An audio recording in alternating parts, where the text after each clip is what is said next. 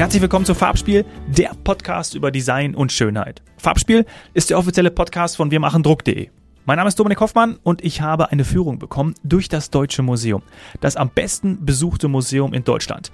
Gerrit Faust, der Leiter Presse- und Öffentlichkeitsarbeit, hat mich herumgeführt, wirklich sehr beeindruckend und ich habe auch jetzt einen hochspannenden Anfang für euch.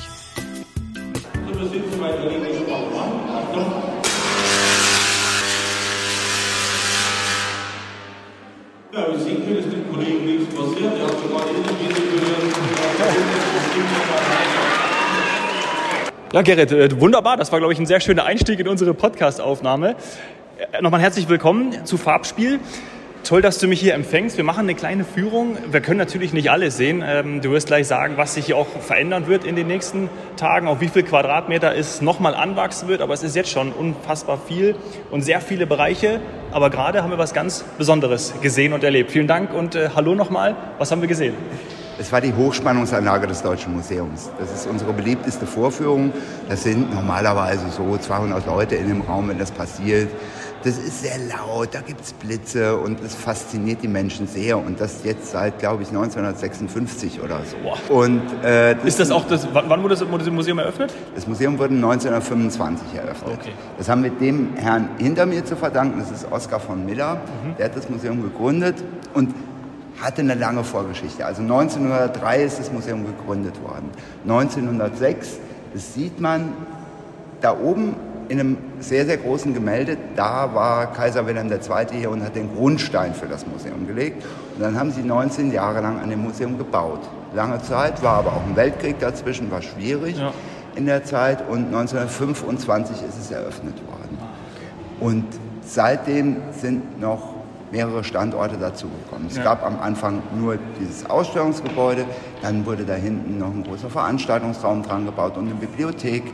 Und dann sind verschiedene Standorte noch dazugekommen. Es Ja. gibt einmal das Verkehrszentrum, das ist auch hier in München, das beschäftigt sich mit Mobilität. Da gibt es zum Beispiel das erste Benzinauto zu sehen Ja. oder so.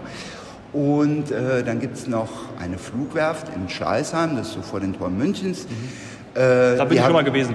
ja, das ist auch toll. Da hängen ganz, ganz viele Flugzeuge unter Ja. der Decke in zwei großen Hallen in einer sehr historischen, es war ein sehr früher, ich glaube der erste noch in Betrieb befindliche Flugplatz, den es in Bayern gibt. Ah.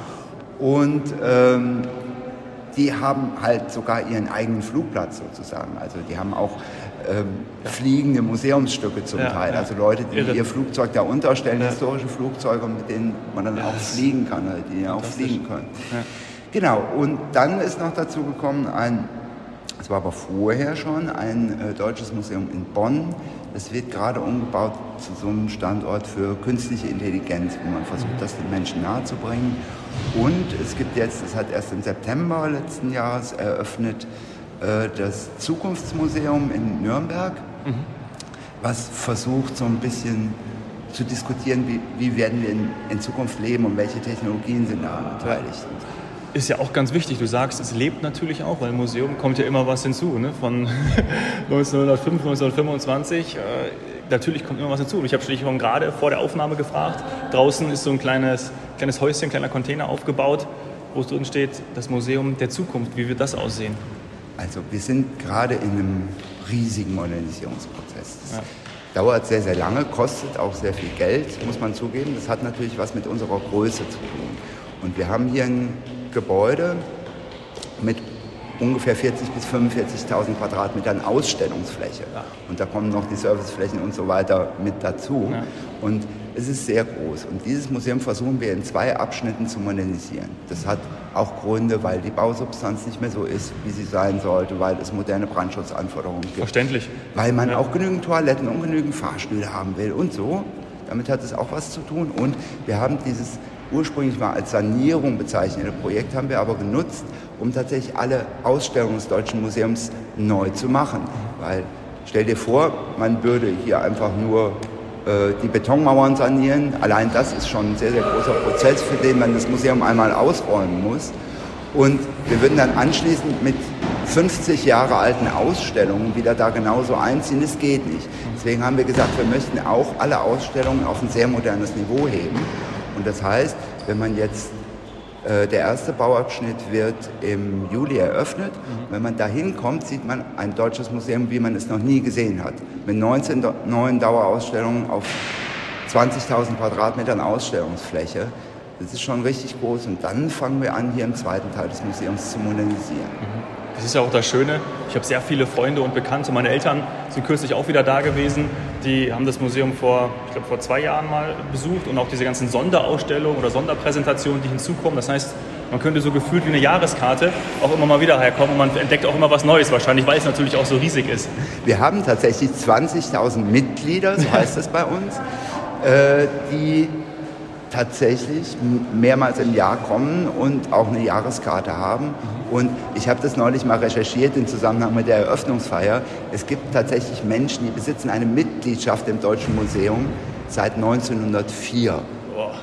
Es sind natürlich nicht mehr dieselben Menschen, sondern Ja. da hat mal der Vererbt oder so, Urgroßvater eine Mitgliedschaft äh, im Deutschen Museum beantragt und die Familie hat die tatsächlich bis auf den heutigen Tag. Ich finde das ganz großartig. Ja. Ich habe mich mit all den drei längsten Mitgliedern des Deutschen Museums unterhalten. Die hatten alle tolle Geschichten zu erzählen. Ja, das glaube ich. Da müssen wir noch eine extra Podcast-Folge zu machen. Ne? Ja. Man merkt natürlich auch, wir sind jetzt an einem Morgen da, sehr viele Schulklassen. Ich erinnere mich, bei dir war es wahrscheinlich auch nicht anders. Natürlich zu Schulzeiten ist das ein, beliebter Aus, ein beliebtes Ausflugsziel. Klar, es bildet natürlich. Und man hat auch so wie gerade auch noch äh, coole Sachen zu entdecken, wie die Hochspannung. Ja, und es gibt immer wieder neue Dinge. Also ich, mir selber geht es so, dass ich manchmal auf irgendeiner Galerie im Haus stehe und dann was sehe, was ich vorher noch nicht entdeckt Ja. habe, weil das zum Beispiel so klein ist. Ja. Ne? Aber du hast einen Und- tollen Job, also muss ich wirklich sagen. Ich schon, Toller Job. ja, ist, äh, Weil man lernt auch immer was dazu. Wir haben ein Planetarium eröffnet. Und da musste ich Oh, mich ja. natürlich einarbeiten. Und nachher wusste ich alles über die Geschichte des Planetariums. Also nicht alles, aber zumindest so, dass ich das anderen Leuten erklären kann. Ja. Das ist schon toll. Ich möchte einmal einen Ausblick zeigen. Gerne. Wir sprechen ja auch hauptsächlich über Design in, in, diesen, in diesen Podcast-Folgen. Und da finde ich es ja auch so spannend, wie manchmal ähm, diese Wege geordnet sind. Ja. Und da hatte ich so einen Vergleich, ich, vielleicht ist der völlig, völlig banal ähm, und verrückt, aber vielleicht im Supermarkt, da hat man doch mal gehört, dass Ja. man extra immer so geht, dass man links herum irgendwie so, rein, so reingeht. Weißt du, wie ich meine? Ja. Also, dass du so geführt wirst, psychologisch. Also man wird natürlich ein bisschen geführt. Es gibt hier in der Ausstellung gibt es zwei Wege, wie man sich das erschließen kann. Ja. Das hat auch eine gewisse Logik. Also da zum Beispiel auf der rechten Seite, da geht es um Fliegen leichter als Luft. Ja. Da fängt es mit Balance an, Heißt geht dann Balance, weiter über ja. Luftschiffe und geht dann hinten zum Flug, erst zum Segelflug und dann zum motorisierten Flug. Ja. Man kann aber auch den anderen Weg nehmen und da hinten rumgehen und da beginnt es beim Fliegen schwerer als Luft. Also Flugsamen zum Beispiel oder Vögel Ja. oder Insekten oder so. Und das endet dann als erster Station bei dem, äh, bei dem Gleiter von Otto Lilienthal. ja. Den wir da hinten, das ist der erste Mensch, der regelmäßig Gleitflüge Ja. absolviert hat. Sehr bekannt. Und ist das der rote Baron da drüben? Das ist der rote Baron, genau. der Aber wir sind auf ein ganz anderes Exponat, ganz besonders stolz. Ja. Das ist da hinten, das hängt da hinten unter der Decke, da hängt noch was davor, deswegen kann man es von hier aus noch nicht so gut Ja. sehen. Das ist ein äh, Flugzeug von den Brüdern Wright, Ja. Und die das das- Fliegen erfunden haben, ne?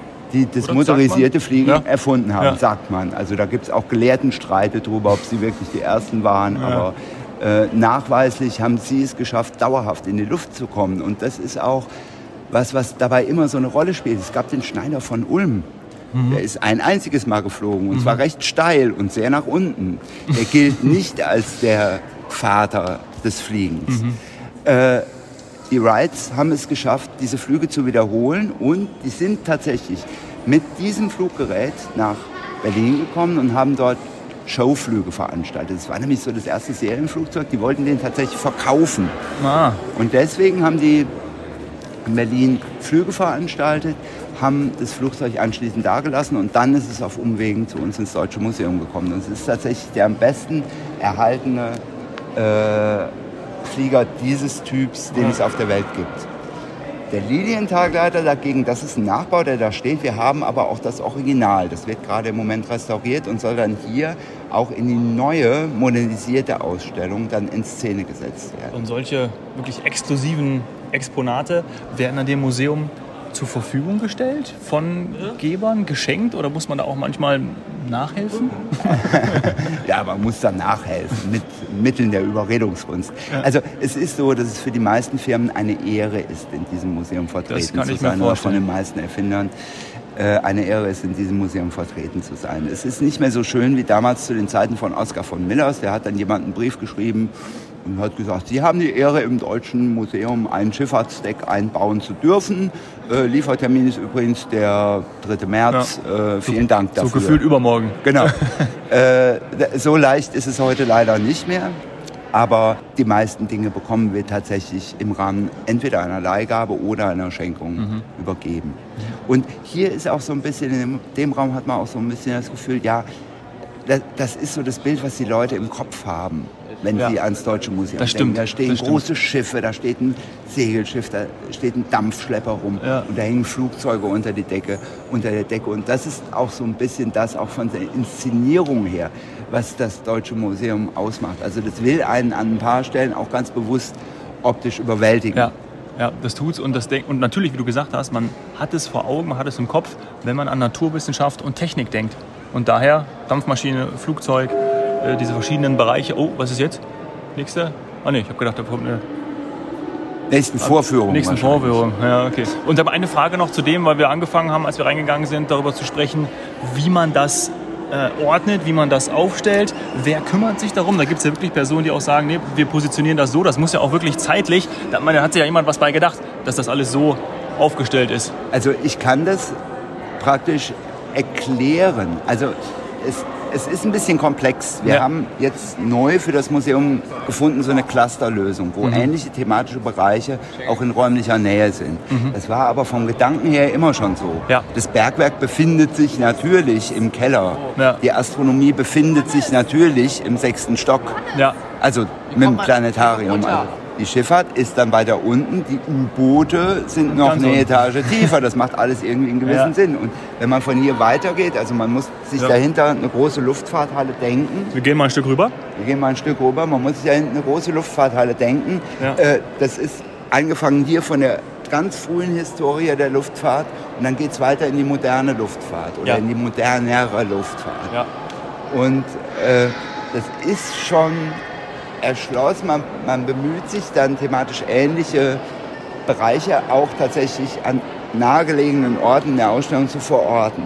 Es ist aber auch, das ist jetzt der, der Stand jetzt, es gibt ganz viele Besucher, die sagen, äh, wir verlaufen uns da.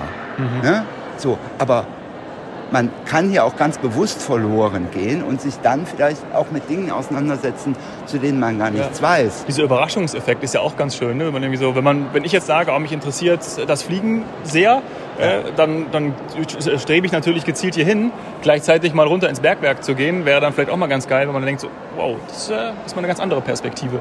Genau, und man kommt dann, weiß ich nicht, in Bereiche, die einen normalerweise nicht so interessieren würden, wie äh, Keramik oder Glastechnik ja. oder so oder technisches Spielzeug. Ich habe ja. nie gedacht, dass in so einem Haus auch technisches Spielzeug ausgestellt wird. Und da gibt es aber total entzückende Dinge und über die fällt man dann eher zufällig ja, und denkt, ui, was ist das denn? Ja, total schön. Hast du noch etwas, du hast vorhin gesagt, wo, wir, wo du gerne auch nochmal äh, mit mir hingehen äh, möchtest? Das, das zeige ich dir. Das zeige ich dir okay, okay, okay. So, genau. Hier das ist wieder eins von diesen Dioramen, über die wir ja. eben mal ganz kurz gesprochen haben. Ja, da war das, das Mikro noch nicht an. Sag's noch mal kurz, was, was Georamen also, sind. Dioramen sind Schaukästen. Also kann man das auf Deutsch übersetzen. Ja. Da wird zum Beispiel eine bestimmte historische Szene nachgestellt ja. und das auch so ja, realitätsnäher wie möglich. Das ist jetzt nicht unser schönstes Diorama, bei weitem nicht unser ja, schönstes Diorama. Äh, aber man muss sich dann immer vorstellen, das ist eine sehr komplexe Aufgabe, die von verschiedenen Gewerken bei uns im Hause zusammen ausgeführt wird. Das heißt, die Maler aus den eigenen Werkstätten machen die Hintergründe, die Modellbauer fertigen dieses Modell von dem Linientagleiter, das sehr, sehr originalgetreu ja. ist. Und äh, da werden dann auch zum Teil echte Pflanzenteile mit eingearbeitet, aber so behandelt, dass sie eben grün bleiben. Ja. Und das ist eine, für mich ist es eine eigene Kunstform. Es gibt ja. bestimmte Dioramen im Haus, da kann man eine halbe Stunde vor, vorstehen und entdeckt immer noch eine neue Kunstform. Das glaube ich, ja. So eine kleine, kleine Modellwelt, so eine Miniaturwelt.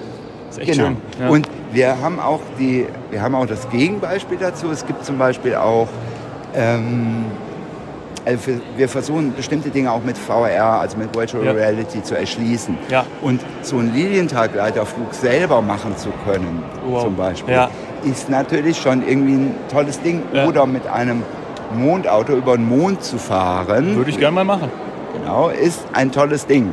Also das, wir siedeln das, unser VR-Lab, so heißt es, gerade um an Ja. einen anderen Standort, aber dann kann man das dort wieder und auch durchaus mit sehr, sehr unterschiedlichen Programmen. Das mit dem Mondauto-Simulator war eine ganz, ganz große Geschichte. Da haben Ja. die Leute wirklich Das Schlange ich, gestanden Ja. dafür, um da drauf zu Ist ja auch schön, ne? diese neuen digitalen Hilfsmittel zu nutzen, um Genau. dann tatsächlich auch das, zu, auch, das, ja, auch das wirklich möglich zu machen, dass man das zum Beispiel über Augmented Reality und äh, Virtual Reality sehen kann. Genau. Das sind, das sind auch alle Techniken, die wir total gerne ausprobieren. Ähm, Kostet aber auch Zeit aber- natürlich, ne? Es kostet unglaublich viel Muss alles Zeit. programmiert werden. Ja, und alleine diese Modelle so hinzubekommen, also das muss man dann re-engineeren im Computer. Ja. Auch das ist eine komplexe Aufgabe, weil die kann man nicht, also das sind zwar unsere eigenen Exponate, aber es ist nicht damit getan, die einfach nur 3D einzuscannen. Ja. Man muss die natürlich auch nachher noch animieren, man muss Ja. die Mondoberfläche dazu basteln. Also das ist, das ist Da schon. braucht man auch die Expertise zu. Jetzt haben wir den Raum geändert, man hört es schon, jetzt sind wir hier auf einem Parkettboden. Genau. Das Museum ist so alt und so groß, dass es eine eigene Abteilung Museumsgeschichte hat. die ich eigentlich total schön finde, weil da kann man immer so an ein paar Beispielen äh, erklären, woran es, worum es hier im Museum Ja. geht und, und welche Themen hier zum Beispiel äh, eine Rolle gespielt haben. Da haben wir zum Beispiel mal was aus, aus der Frühzeit, so, wo man sich ganz große Hoffnungen über die Atomkraft gemacht hatte. Ja. Das hat sich auch im, im Laufe der Zeit verändert. Aber da unten gibt es so ein Plakat, lese ich mal vor, im Atombus durch die Sahara.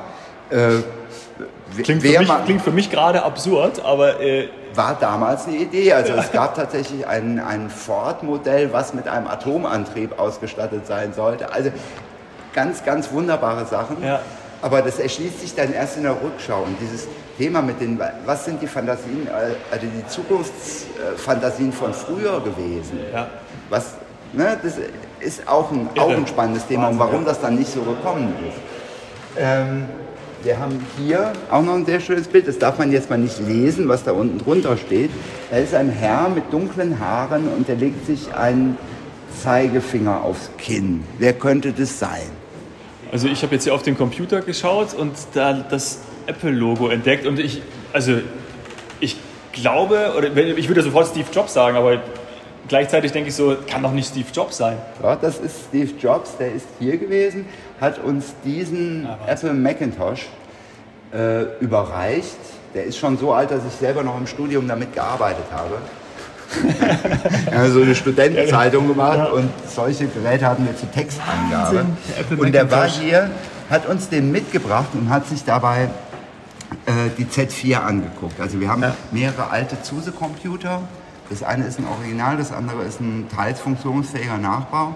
Und äh, die hat er sich natürlich mal angeguckt, weil das waren so die ersten richtigen Computer überhaupt. 1983, Ist er hier gewesen? Ja. Ja, die Zuse ist älter. drei Jahre vor meiner Geburt. es sind, es sind viele Leute hier gewesen. Henry Ford war, glaube ich, mal hier. John F. Kennedy ist mal hier gewesen als Student.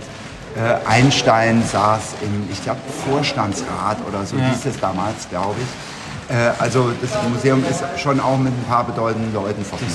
Das, das glaube ich. Wir haben aber nicht nur alte Dinge in diesem Haus, ähm, sondern auch ganz neue. Das, Das ist ein unscheinbares Plastikding. ja. Das gibt so im Pharmagroßhandel zu bestellen. Äh, sieht auch nicht besonders spektakulär aus, ist aber tatsächlich der R mRNA-Bioreaktor, mit dem zum ersten Mal der, äh, die, die mRNA für den Covid-Impfstoff von BioNTech hergestellt worden ist. Ja. In diesem Ding.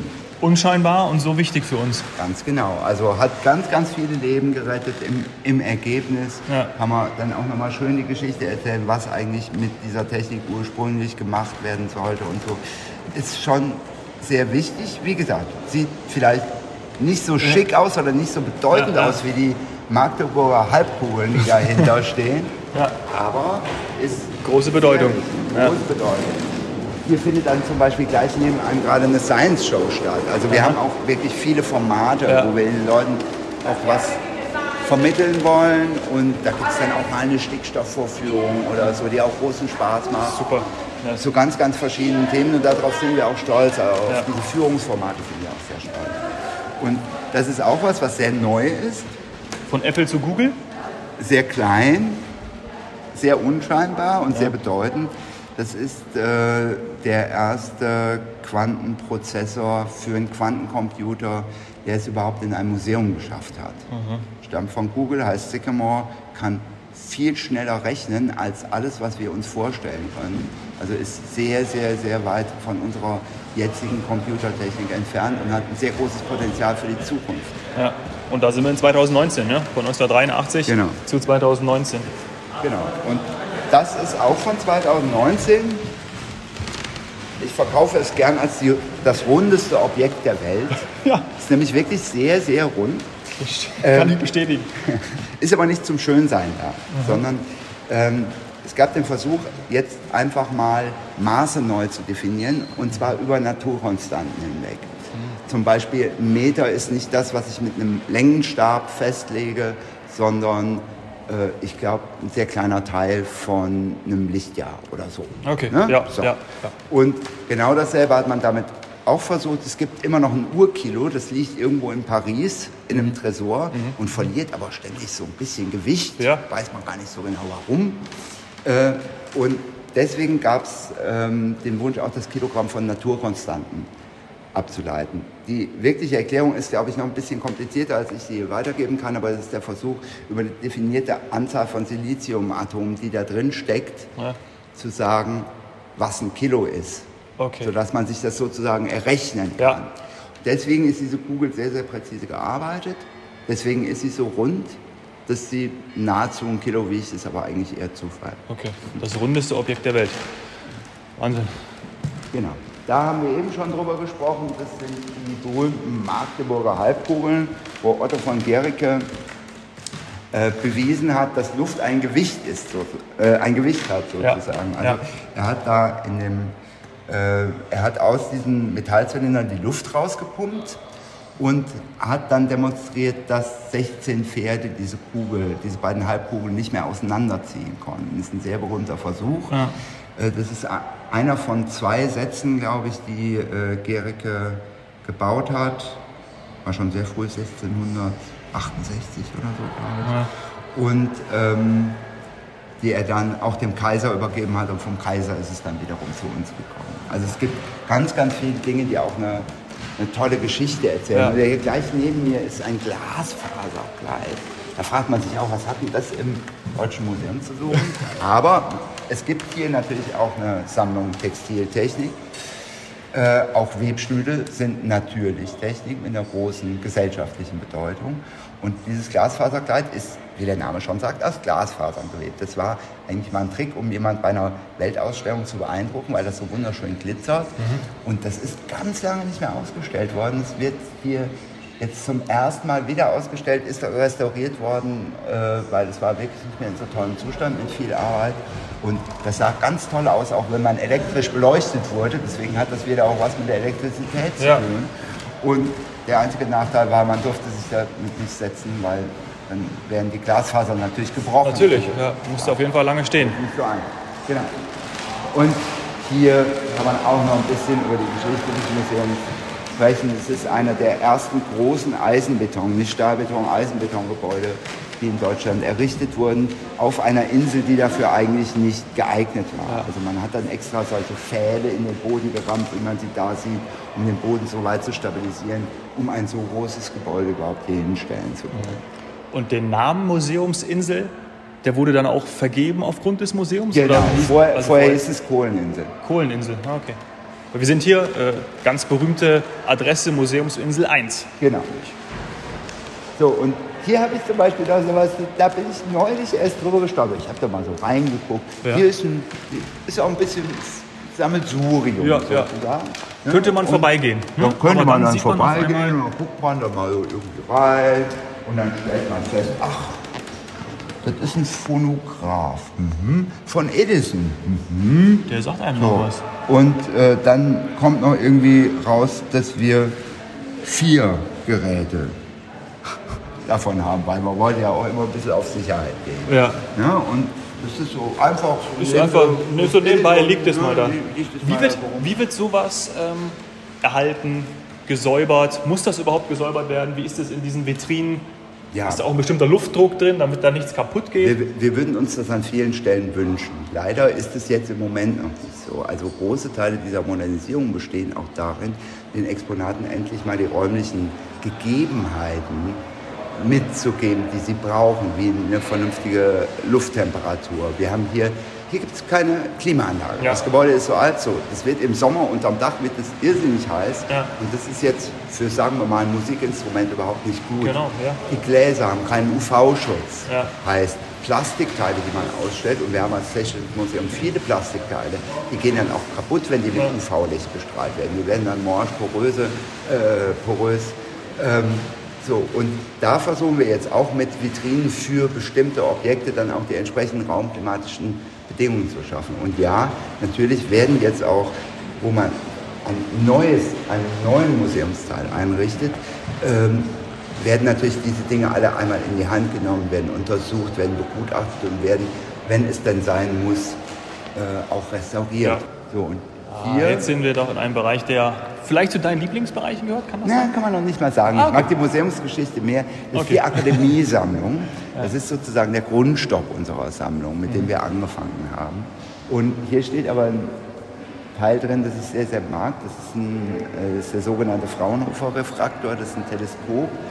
Und Fraunhofer hat nicht nur die Fraunhoferschen Linien entdeckt, das kennt man so aus dem Sonnenspektrum. Ja. Wobei ich da immer total schön finde, er hat die Linien entdeckt, er wusste aber nicht, was sie bedeuten. Das ist ja häufig so, ne? dass man nicht weiß, was das gerade ist, aber man hat es auf jeden Fall entdeckt. Genau.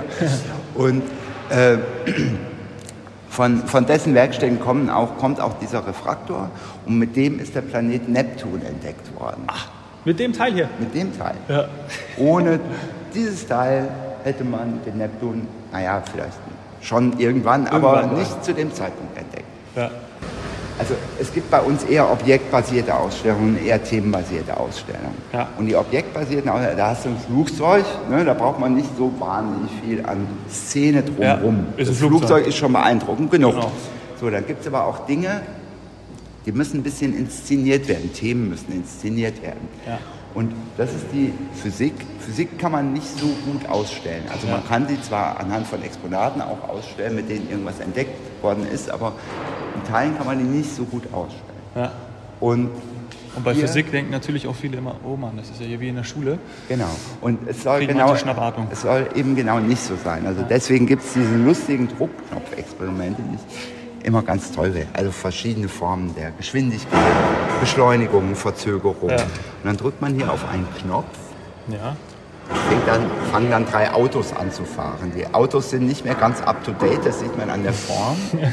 Und sowas würde man zum Beispiel heute mit einem Computerbildschirm machen.